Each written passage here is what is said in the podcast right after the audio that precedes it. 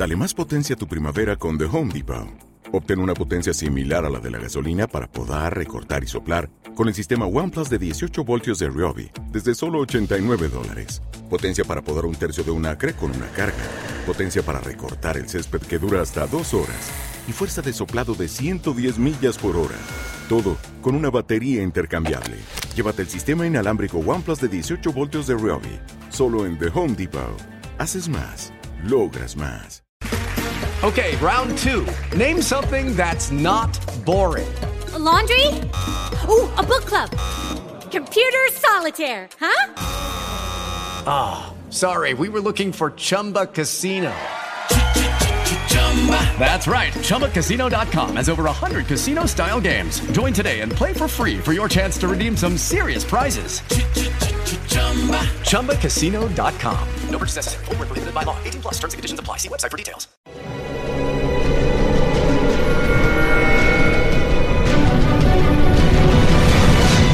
Yo documental.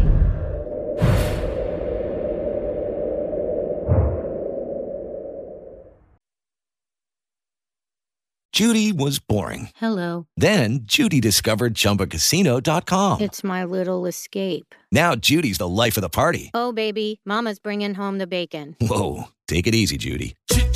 The Chumba life is for everybody. So go to ChumbaCasino.com and play over 100 casino style games. Join today and play for free for your chance to redeem some serious prizes.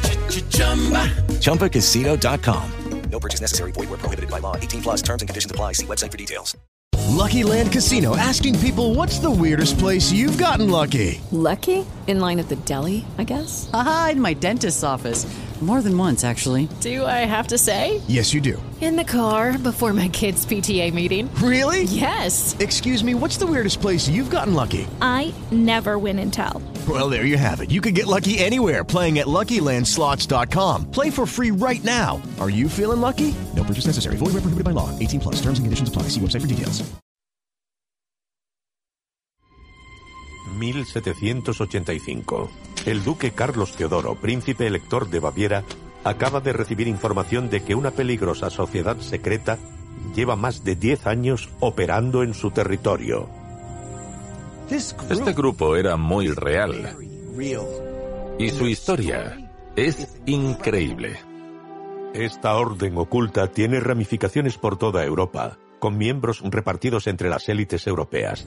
Se sospecha que entre ellos están el famoso escritor Johann Wolfgang von Goethe y el legendario compositor Wolfgang Amadeus Mozart.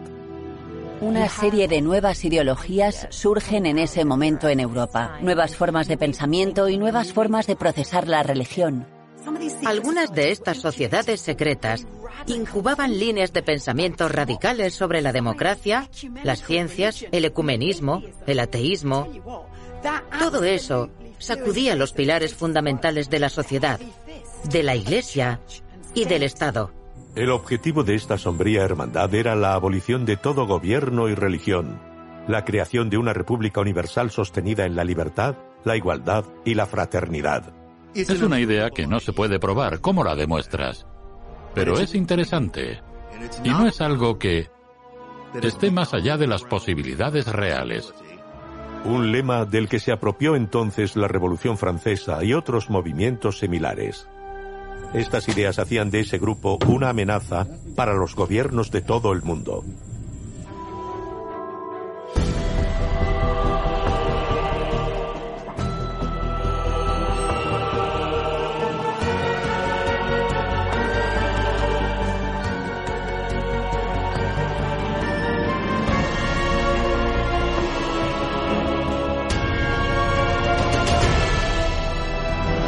Sociedades secretas en la sombra.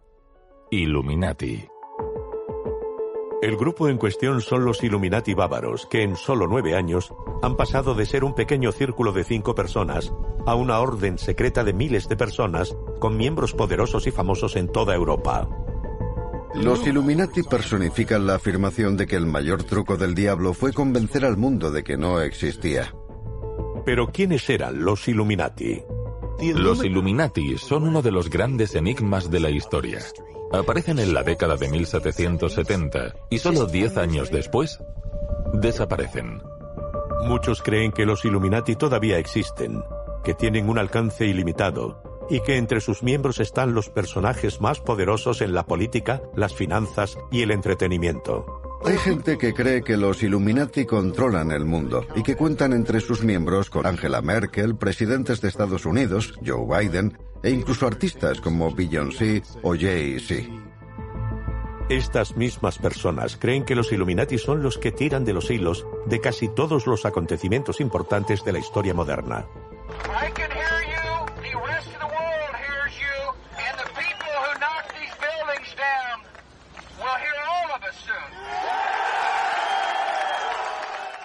Hay dos versiones sobre los Illuminati.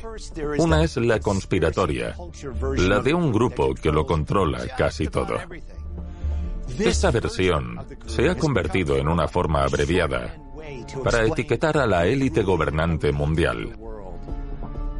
Pero si dejamos eso a un lado, los verdaderos Illuminati existieron. Fue un grupo real, cuya historia es esencial para entender muchas cosas. Su objetivo final era la revolución mundial. Los Illuminati bávaros fueron uno de los primeros grupos conocidos que aspiraban a crear un nuevo orden mundial. Pretendían eliminar todas las formas existentes de órdenes políticos y religiosos. Por eso para algunos lo más interesante es que no es un producto de ficción. La historia del origen de los Illuminati está rodeada de misterio, pero muchos creen que comienza en la España del siglo XVI. La España del siglo XVI es el epicentro del imperio más prominente y poderoso del mundo. E implacable a la hora de rechazar amenazas contra el catolicismo, sobre todo de las ideas y las sectas protestantes. La idea toma forma con la Inquisición española, esa especie de policía secreta que salvaguarda los intereses de la Iglesia Católica y que lleva a cabo toda clase de purgas contra la gente, acabando incluso en ejecuciones. Establecida en 1478 por los reyes católicos Fernando de Aragón e Isabel de Castilla, la Inquisición pretendía mantener la ortodoxia católica en sus reinos, así como encontrar y castigar a infieles y herejes. Estas dos personas no solo querían un pueblo católico por convicción, querían crear un reino católico en sí mismo, y por ello instituyeron la Inquisición como una especie de brazo ejecutor ideológico. La Inquisición española interrogó a unas 100.000 personas. Y uno de los grupos a los que quería interrogar era una sociedad secreta de herejes cristianos, conocida como los alumbrados o iluministas. Los alumbrados creían que el alma humana podía entrar en comunicación directa con el Espíritu Santo. La Inquisición afirmaba que los alumbrados practicaban el antinomianismo, es decir, que ignoraban las normas de la Iglesia y se entregaban a los pecados carnales sin repercusiones espirituales la Inquisición emitió tres edictos contra ellos, el primero el 23 de septiembre de 1525. Lo interesante de ellos es su relación con San Ignacio de Loyola, miembro fundador de los jesuitas. Es irónico que el primer jesuita fuera cuestionado y amonestado por sus conexiones. San Ignacio de Loyola fundaría su propia orden religiosa tras ser absuelto por la Inquisición de todos los cargos. El 27 de septiembre de 1540, con la bendición del Papa Pablo III, Ignacio y seis de sus compañeros fundaron la Compañía de Jesús, también conocida como la Orden Jesuita. La Orden era una sociedad semisecreta encargada de combatir la reforma cristiana en Europa y de difundir el catolicismo en el resto del mundo. Los jesuitas eran tan militantes que su líder era conocido como el superior general, pero con el tiempo esa figura pasó a ser conocida como el Papa Negro. Los jesuitas no solo eran la organización secreta más grande y poderosa del mundo, sino que también eran los más temidos. Y no solo por los no católicos, sino que irónicamente eran temidos por los que estaban dentro de la iglesia. Una de sus principales armas era el confesionario. Mediante la confesión, expones tus pecados para ser absuelto. Una de las escuelas más importantes en esa guerra fue la Universidad de Ingolstadt, en el estado alemán de Baviera. En aquel momento Baviera era parte del Sacro Imperio Romano, un conjunto de estados alemanes bajo el control de los Habsburgo. La conexión de los Habsburgo con el Vaticano y el Papa siempre había sido muy especial.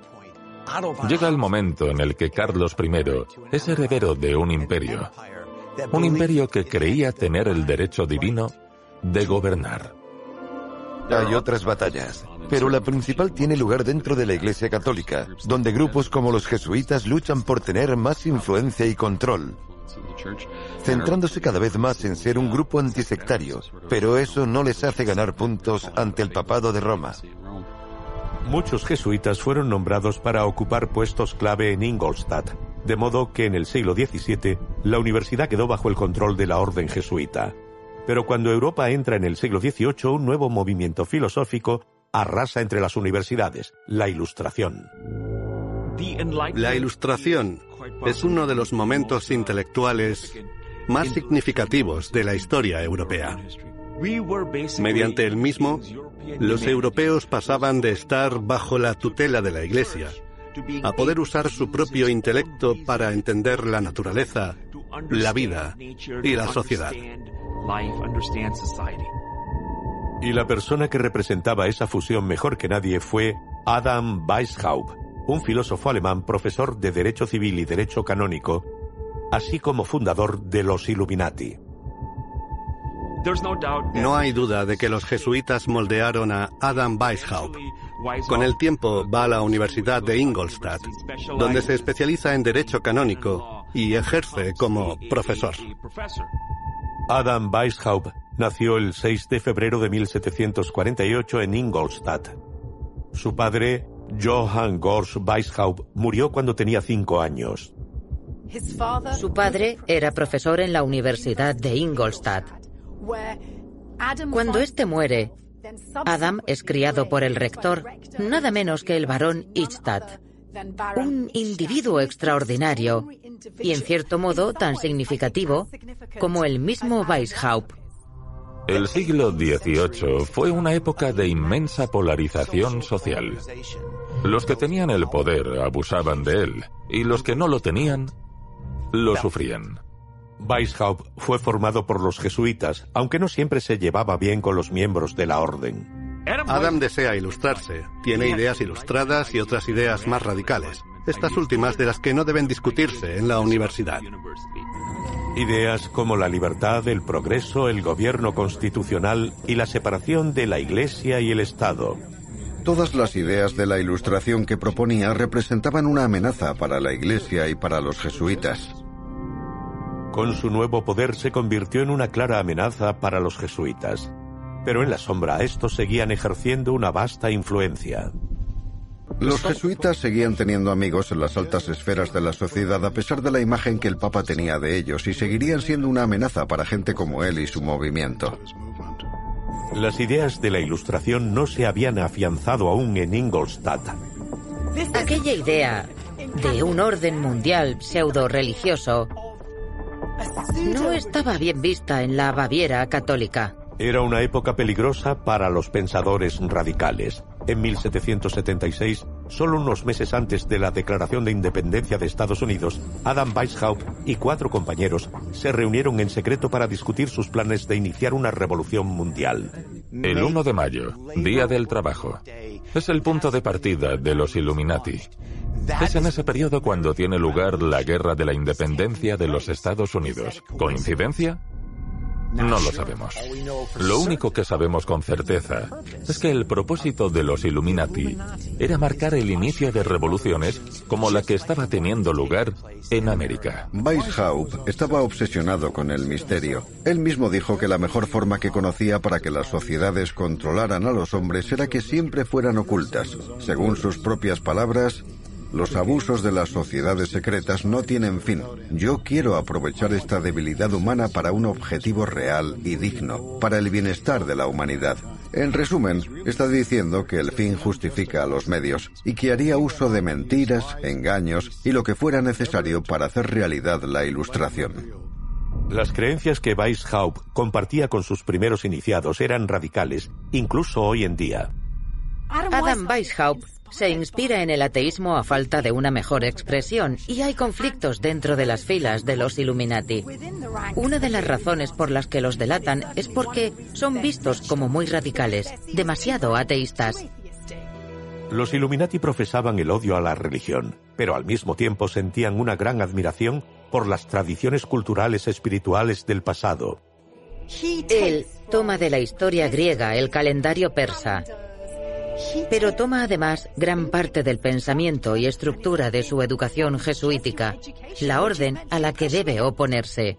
Los cuatro miembros originales de los Illuminati formarían el aerópago y responderían directamente ante Weishaupt.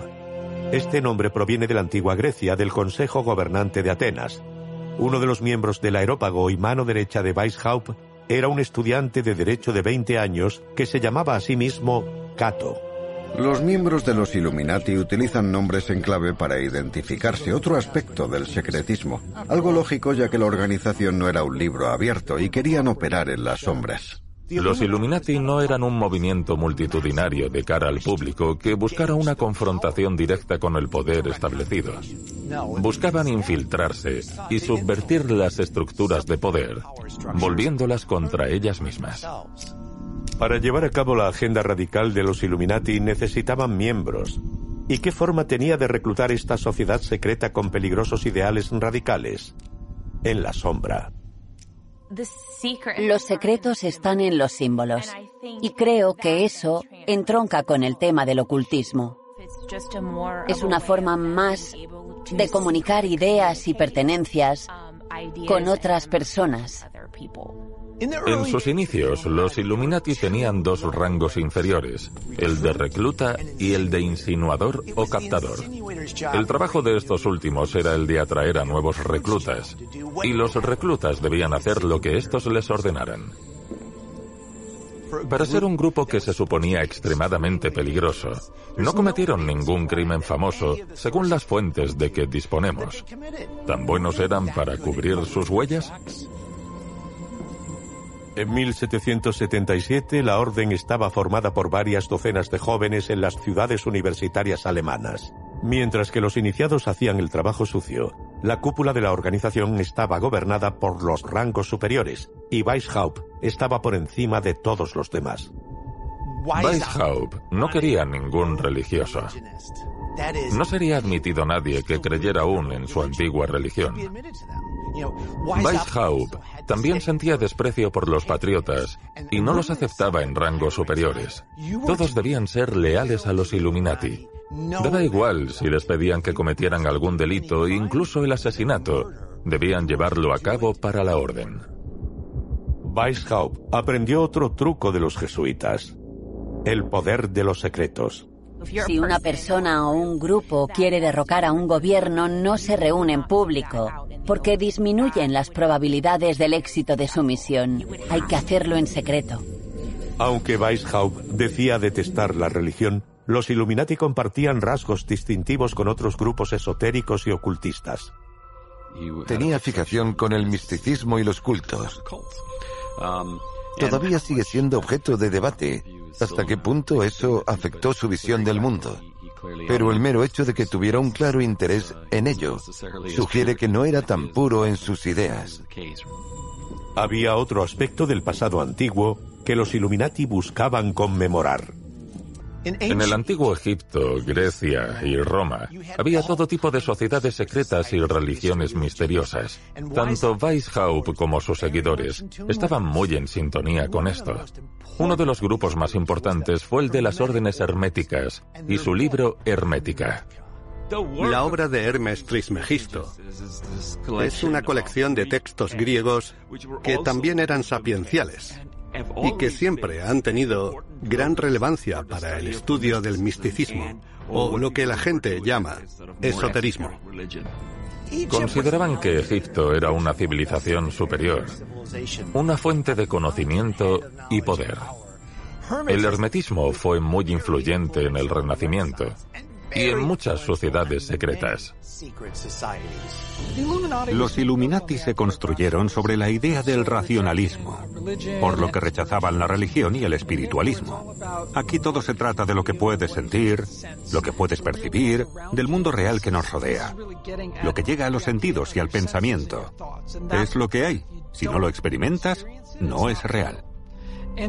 Ese es el motivo por el que escoge el búho de Minerva, la diosa de la sabiduría. Así tiene el símbolo de la búsqueda intelectual en un solo tótem. Los miembros de los Illuminati llevaban un medallón dorado de un búho que sostenía un libro abierto. Dentro de las páginas del libro estaban grabadas las iniciales latinas PMCV, que se traduce como Gracias a mí, los ciegos ven. Otros símbolos asociados a los Illuminati son un círculo con un punto dentro que representa el ojo que todo lo ve y una pirámide incompleta que representaba el trabajo que la organización aún tenía que hacer.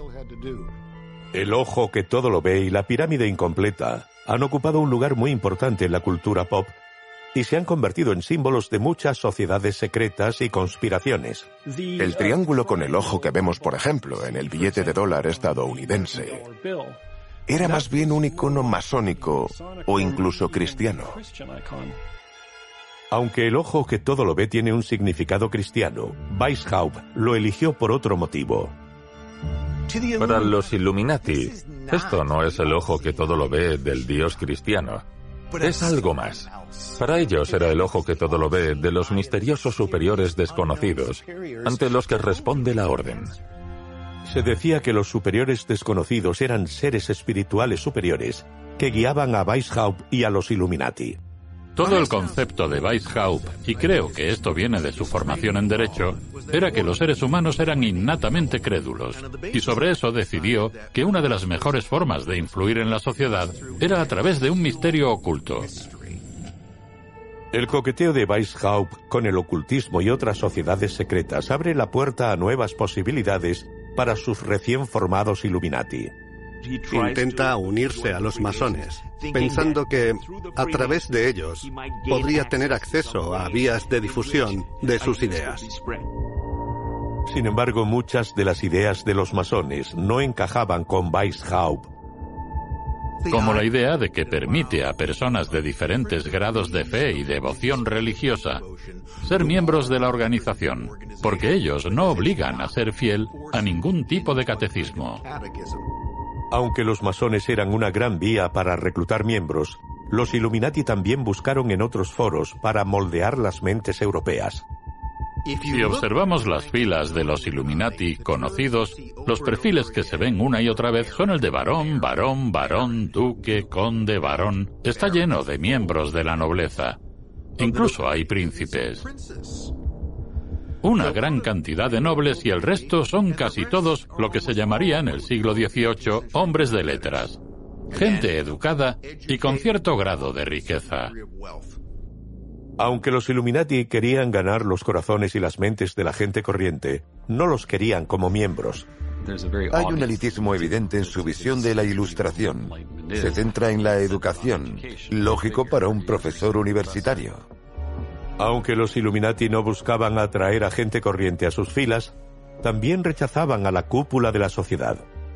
Su prioridad era reclutar a personas con ideas afines que tuvieran educación o acceso a la educación y a la influencia que ésta conllevaba.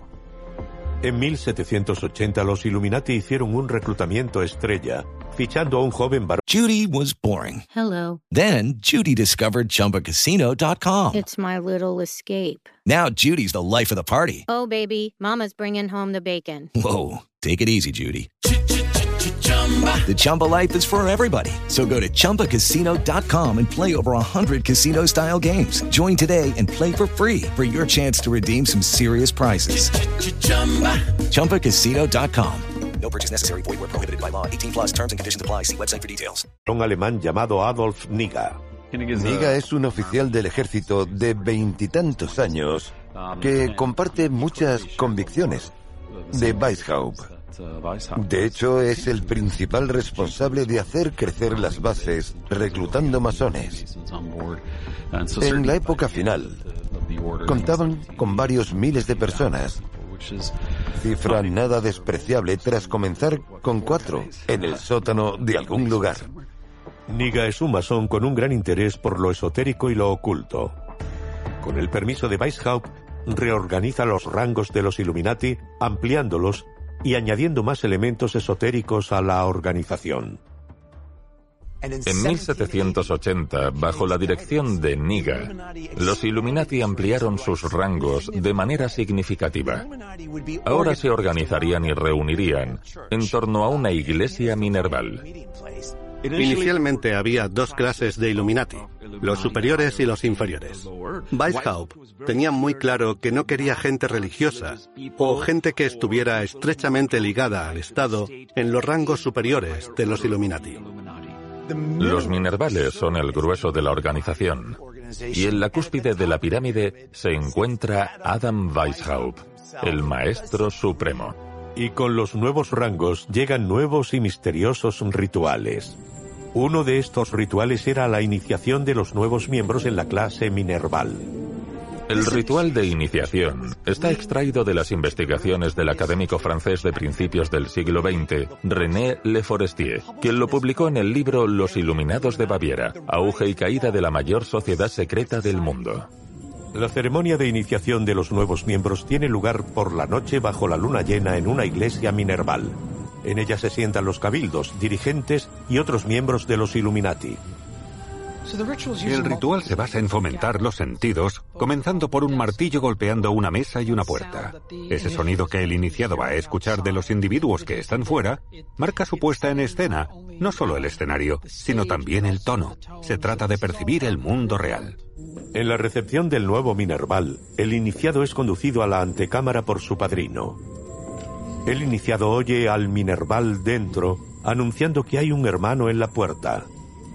Por orden del superior, y después de volver a hacer el signo de la ceguera en su camino hacia la puerta, un alto cargo saca al candidato de la antecámara y le exige una contraseña y una señal. Lo utilizan como símbolo de conocimiento. Van a ponerte a prueba, te dirán algo y tú tienes que saberlo.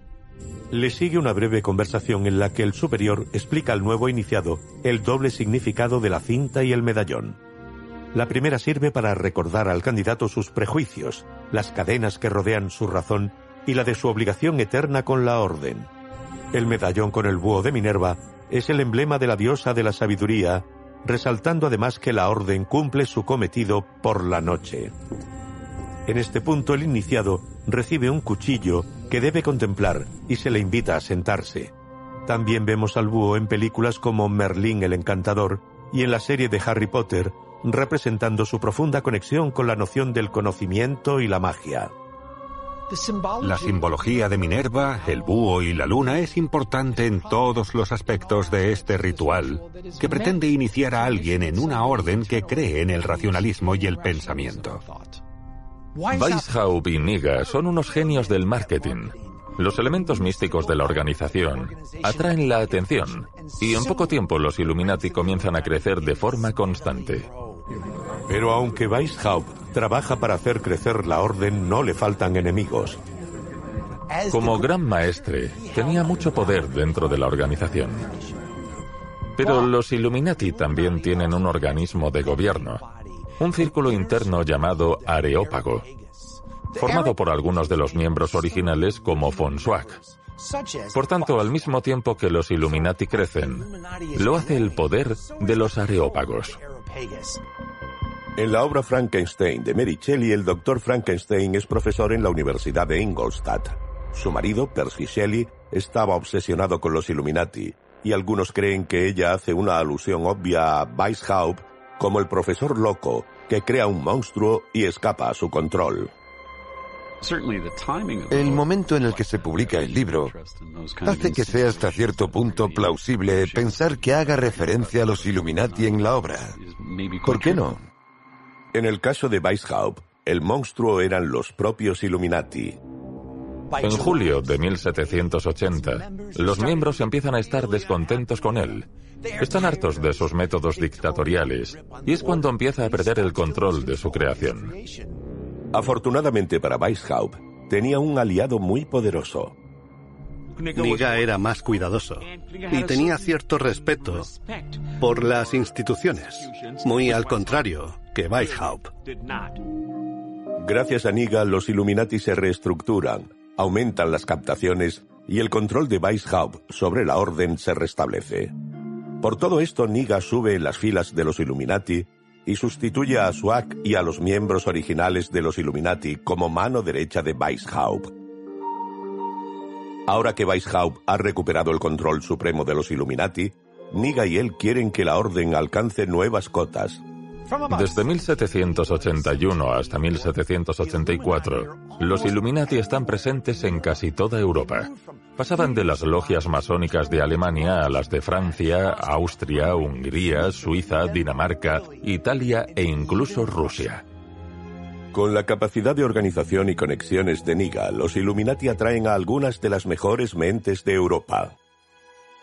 No estaríamos hablando de los Illuminati hoy si solo hubieran captado al conserje de la Universidad de Ingolstadt.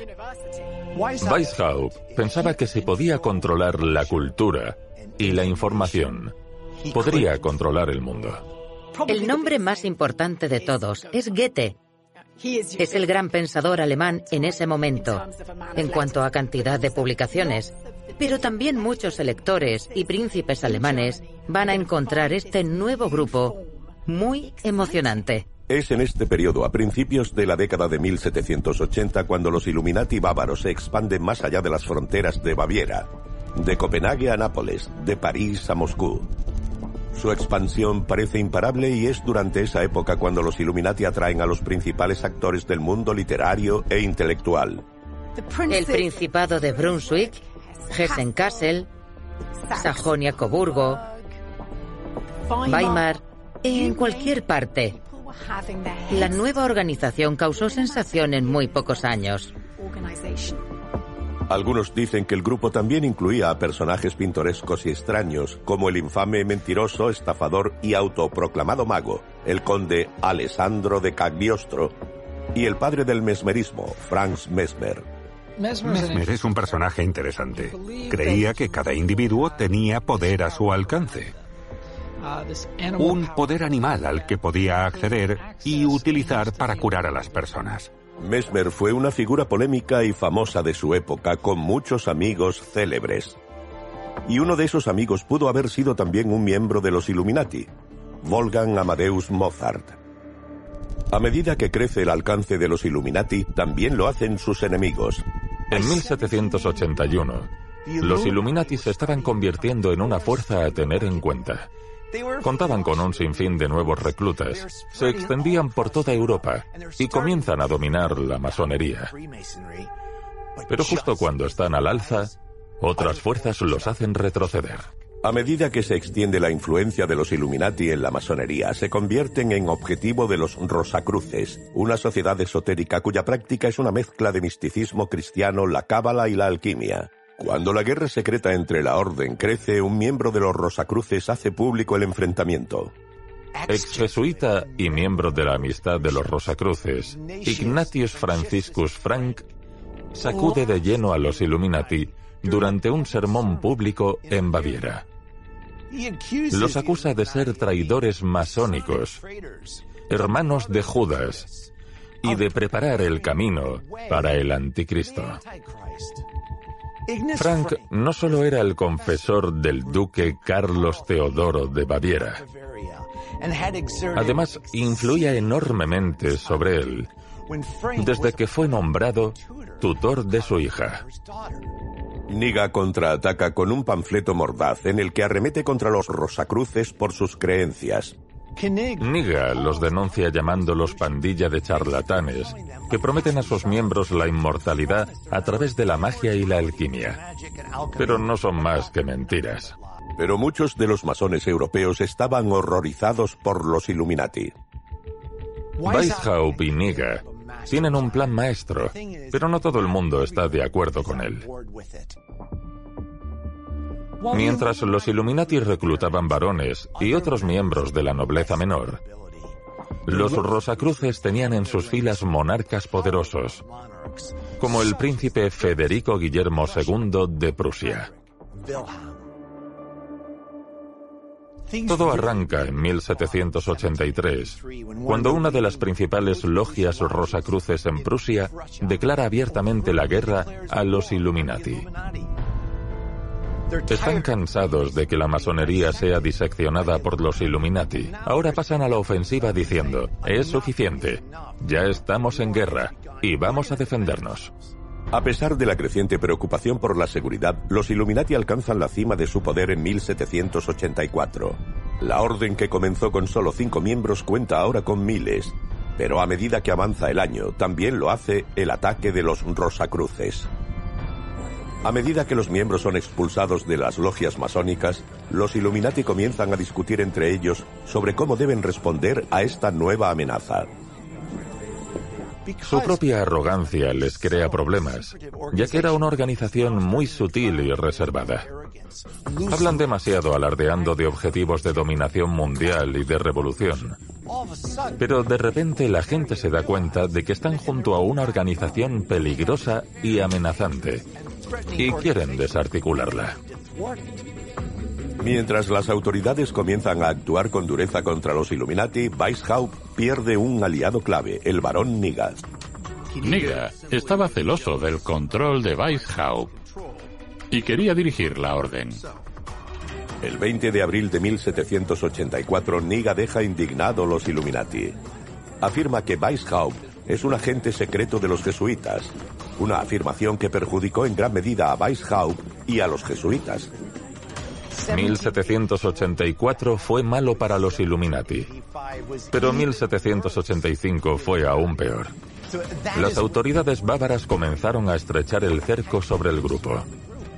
Todo fue a peor cuando un edicto del gobierno bávaro del 2 de marzo de 1785 prohibió completamente a los Illuminati. Lo normal sería que la historia terminara ahí. La autoridad bávara prohibió la orden y dejó de existir. Sí, prohibieron la orden en 1784, luego fue prohibida de nuevo en el 85, volvió a ser prohibida en el 87 y otra vez en el 90. Entonces, ¿qué estaba pasando? El asalto contra los Illuminati lo lideraba su viejo enemigo, el jesuita y Rosacruz Ignatius Frank. Es conocido por descubrir radicales, y eso es exactamente lo que hace, librando un asalto total a los Illuminati. La policía bávara lleva a cabo una redada entre los principales miembros de los Illuminati y Frank encuentra las pruebas que necesita para justificar la represión. Encuentra notas manuscritas de von Schwack defendiendo el suicidio. Cómo hacer té que induzca al aborto. Cómo hacer veneno. Sellos gubernamentales falsos. Con pruebas tan incriminatorias, no hay vuelta atrás. Pero gracias a su cargo, no le ejecutan ni le envían a prisión. Simplemente lo exilian. Así que al final se libró muy fácilmente. Con tanta evidencia condenatoria, las autoridades bávaras se lanzan a por Weishaupt, el líder Illuminati. ¿Y qué le pasó a Weishaupt? Nada. Huyó a otro estado alemán cuyo príncipe era miembro de los Illuminati en Gotha y vivió allí hasta la década de 1830. A mediados de abril de 1785, Weishaupt se dirigió a la ciudad imperial libre de Rosenberg, donde lo visitó el duque Ernesto II de Sajonia-Coburgo-Gotha, un rico y poderoso miembro de los Illuminati que juró proteger a su líder. Weishaupt es ahora el enemigo público número uno, no solo de Baviera, sino de la Iglesia Católica. ¿Qué les pasa a sus principales lugartenientes? Básicamente nada. El barón von Schwack, uno de sus partidarios, es arrestado y liberado. Nadie es asesinado, ejecutado o encarcelado por un tiempo. El secretario jefe de los Illuminati de Baviera, Johann Goethe, aparece en otro lugar en 1786, en París. ¿Y qué pasa allí tres años después? ¿La Revolución Francesa podría haber una conexión? Puede. Aunque no hay constancia de más acciones de los Illuminati ni de miembros activos de la hermandad después de la década de 1780, el alcance del grupo iría mucho más allá de Baviera y su influencia cambiaría el mundo para siempre. Parece que Weishaupt se ha calmado y está retirado. Pero otras preguntas aún siguen en el aire. ¿Murió la orden? Si enumeramos las figuras de la Revolución Americana, el primero es George Washington. Washington se sentía amenazado por los Illuminati de Baviera. Él los llamaba los infames Illuminati que pretendían socavar sus ideas. Mientras George Washington escribe sobre los infames Illuminati, otro padre fundador tiene una opinión muy distinta sobre el grupo y su líder Adam Weishaupt. Jefferson era un deísta acérrimo. Escribió sobre el deísmo durante toda su vida. Era como un patrocinador de esa ideología que se abrió camino en nuestra Constitución. Creo que veía a los Illuminati bávaros como aliados, porque estos se alinearon con las creencias deístas en un periodo posterior de la vida de la organización. No fue solo en Estados Unidos donde la presencia de los Illuminati causó pánico. En Europa muchos culpan a los Illuminati de la agitación política que sacudió el continente a finales del siglo XVIII y principios del XIX. Los Carbonarios, el grupo revolucionario nacionalista italiano radical, estaban claramente influenciados por los Illuminati. Algunos de ellos se basaron en los Illuminati de Baviera. No sabemos cuán influyentes y tangibles eran esas conexiones, pero grupos como los Carbonarios se inspiraban en parte en grupos de orientación intelectual como los Illuminati. En 1797 el sacerdote jesuita Agustín Barruel se convertiría en el primer teórico de la conspiración Illuminati. Barruel y Robinson escriben unos libros totalmente inventados a mi entender,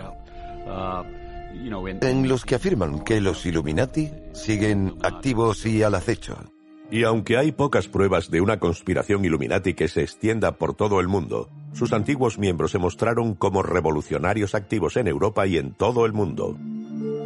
Los Illuminati se fundaron en 1776, el mismo año de la Guerra de la Independencia de los Estados Unidos. A continuación tenemos la Revolución Francesa de 1789, iniciada solo cuatro años después de la supresión de los Illuminati. En 1808, Simón Bolívar comienza su propia revolución en América del Sur. La influencia de los Illuminati en la era de las revoluciones está bien representada por Filippo Buonarroti, que según algunos estudiosos estuvo muy influenciado por la orden. Filippo Buonarroti fue un revolucionario radical de mediados del siglo XIX, que llegaría a escribir un libro muy influyente sobre Babev y una conspiración por la igualdad. Aunque podemos argumentar que Babev y Buonarroti fueron influenciados por las obras y filosofías de los Illuminati, ¿puede decirse lo mismo de otros grupos contemporáneos? Tomamos cosas reales de la historia y las distorsionamos rápidamente, como el caso de los Illuminati. Lo que la gente imagina hoy día es demasiado fantástico, es alucinante. Desde la cultura conspirativa a la cultura pop. En la actualidad los Illuminati son los villanos en libros como Ángeles y Demonios de Dan Brown y en la obra de ciencia ficción satírica Trilogía Illuminatus. También son los villanos que dominan el mundo en películas como Lara Croft, Tomb Raider. Y en la popular serie de videojuegos Deus Ex. Incluso hay un juego de cartas de culto de los años 90 llamado Illuminati, New World Order.